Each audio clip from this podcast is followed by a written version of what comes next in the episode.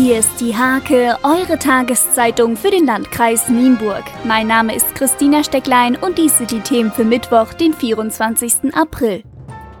Zweimal ist die Abschussgenehmigung des Rodewalder Wolfes bereits verlängert worden. Auch ein drittes Mal für einen weiteren Monat scheint nach Angaben des Umweltministeriums sicher. Ob dies jedoch im Mai passieren dürfe, werde derzeit geprüft. Ende April und Anfang Mai ziehen die Elterntiere nämlich ihre Jungen auf.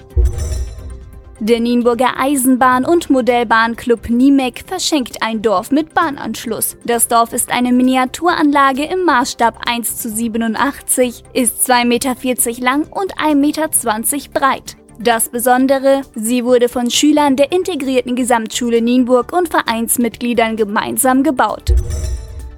Am Ostermontag war Schmiedekünstler Andreas Rimkus in Lockum und fertigte ein Taufschalengestell für das Taufbecken der Klosterkirche an. Abt Stracke hatte das Taufbecken im Jahre 1600 fertigen lassen, angepasst an seine Größe von mehr als zwei Metern. Das stellt über Jahrhunderte bei Taufen eine Herausforderung dar. Zum Sport.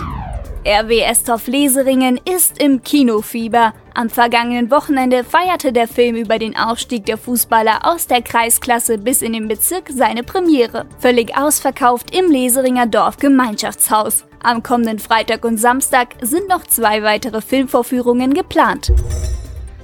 Der RFV Landesbergen richtete nun sein großes Osterturnier in Landesbergen aus. Beim A1 Sternespringen belegte Tabea Pakuo als beste Lokalmatadorin Rang 3. Marlena Krause erhielt den Ehrenpreis.